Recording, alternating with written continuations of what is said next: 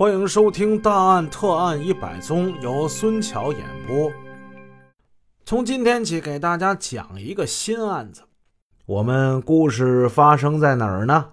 沈阳，时间是八十年代末九十年代初的一天，初春的季节。这天晚上十点来钟了，沈阳某厂的一个女青年，姓林，叫林小倩，她是下班步行回家。小倩今年是二十四岁，容貌俊秀，体态轻盈，刚结婚不久。她的丈夫小韩也是一名工人，对小倩体贴入微。每当小倩夜里下班的时候，他就骑着自行车到厂门口去接。可是今天不知道为什么，这小韩呢没来接她。小倩在厂门口等了很久。心想，可能是家里有什么事儿，把他给绊住了。哎，都几点了？哎，嗯，别别别等了啊，趁早回家吧，越晚越害怕。赶紧走吧，说不定啊，自己老公正往这边骑呢。啊，我走几步啊，可能就碰见他了。林小倩倒不是一个胆子特别小的女人，实在是因为回家这个路啊。这一段呢比较背景啊，比较黑，特别是走在三洞桥那一附近。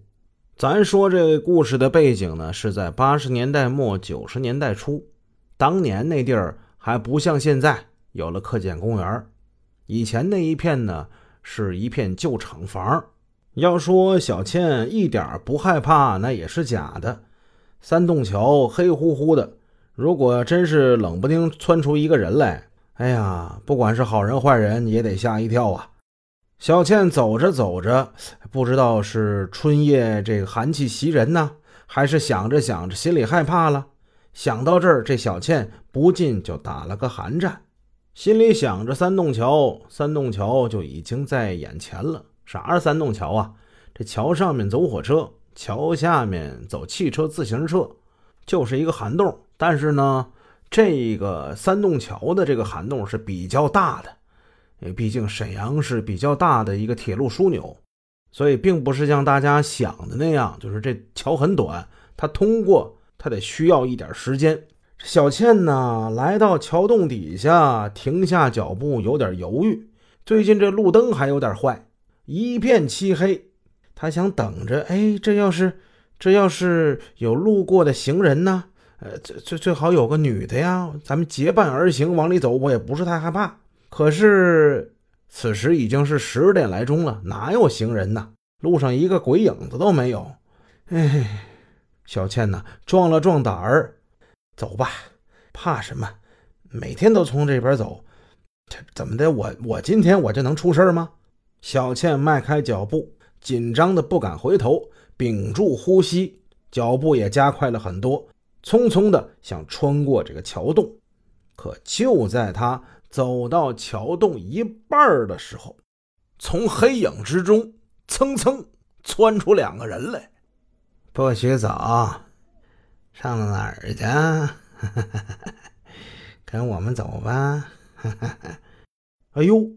只见这两个人，一个用手狠狠拽住小倩的胳膊，另一个。从兜里掏出一把雪亮的尖刀，这把刀越来越近，最后就贴在小倩的脸上了。这真是怕什么来什么。小倩心里咯噔一声，双腿发软。她意识到自己碰着坏人了。来的这俩人一高一矮，两个青年男子都戴着口罩，加上周围。这一片漆黑，只能看出来一高一矮，看不清他们的脸。不过，小倩从粗野的动作跟狠狠的这个声音之中，不难看出，这两个人肯定是穷凶极恶的歹徒。他们把小倩逼到一条小胡同里，那小个推着一辆自行车，这胡同比较窄，这小个把这自行车一横。就把出去的路给挡住了。哎，有钱没有啊？嗯，大个子晃着尖刀威胁着小倩。有钱就快点拿出来啊，别让我搜你的身。小倩一听啊，原来是抢钱，哎，紧张的心情呢稍微松缓了一点儿。他最怕碰着色狼，心里虽不情愿，但是，哎，总比出事儿好啊！哎，他哆哆嗦嗦的把身上仅有的三块四毛钱给拿出来了。他妈的，才这么点儿！那小个气愤的骂了一句，顺手把小倩腕子上的电子表给撸下去了。那个时代人呐，比较愿意戴这种数字显示的电子表。小倩虽不情愿，但是两个穷凶极恶的歹徒就在眼前，她一个弱女子又能做得了什么呢？大个子这个时候露出色眯眯的两只小眼，紧紧的就盯着林小倩的脸。那眼睛本来就小，接着呀，就看她眼角向下，好像是在笑。那眼神越来越露出来，是一种淫荡的笑容。他好像在那想了一想，转过身对那小个使了个眼色，用刀尖就指着林小倩，头微微的一扬。那小个子心领神会，把自行车顺了过来，低声对林小倩说：“哎，上车。”哎呦！林小倩瞬间就意识到，更可怕的事儿他就要发生了，连连哀求，这话中都带着哭音了：“求求你们，求求你们放过我吧！我刚结婚，你们放过我吧！”妈的，闭嘴！让你上车你就上车，不听话我就毁了你！这大个子把尖刀伸出来，刀尖儿。对着林小倩的脸拍了两下，在死亡的威胁面前，林小倩这个弱女子不敢哭也不敢喊，只好按照歹徒的命令坐到自行车的前梁之上。她此时心里这个后悔呀，不应该走这趟黑路。同时，她也在想：我的老公啊，你人在哪儿呢？怎么还不来救救我呀？那个大个的歹徒跨上自行车，小个子跟在后边。这个自行车骑得很慢。此时一片漆黑，也分不清哪儿是哪儿。他们就在这小胡同之中穿行着。大个儿啊，不时就用手狠狠地往下压林小倩的脑袋，不让她张望。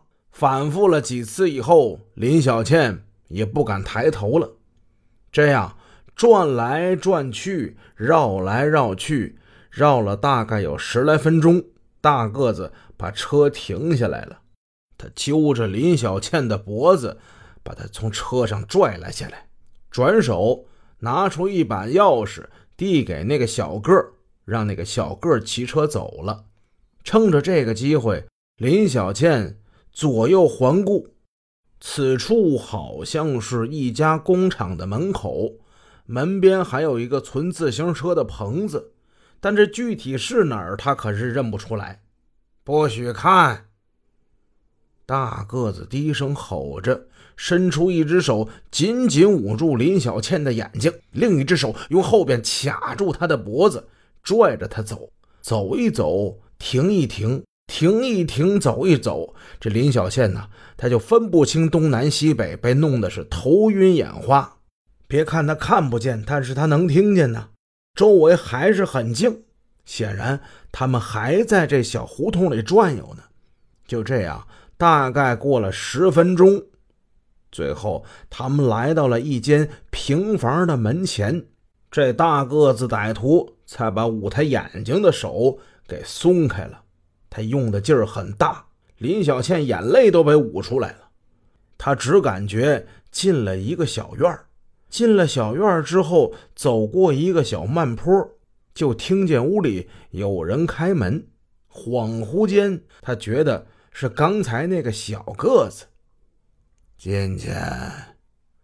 大个把他往里一推，小倩一迈腿，踩空了，跪在了地上。大个子把他推坐在一个单人沙发之上。只见那大个嘿嘿一笑，说出来这么一句话：“嘿嘿嘿裴大爷，玩玩啊！”本集已播讲完毕。如果您喜欢孙桥的作品，欢迎多多点赞评论，这样能帮助我们的专辑让更多朋友听到。感谢您的支持。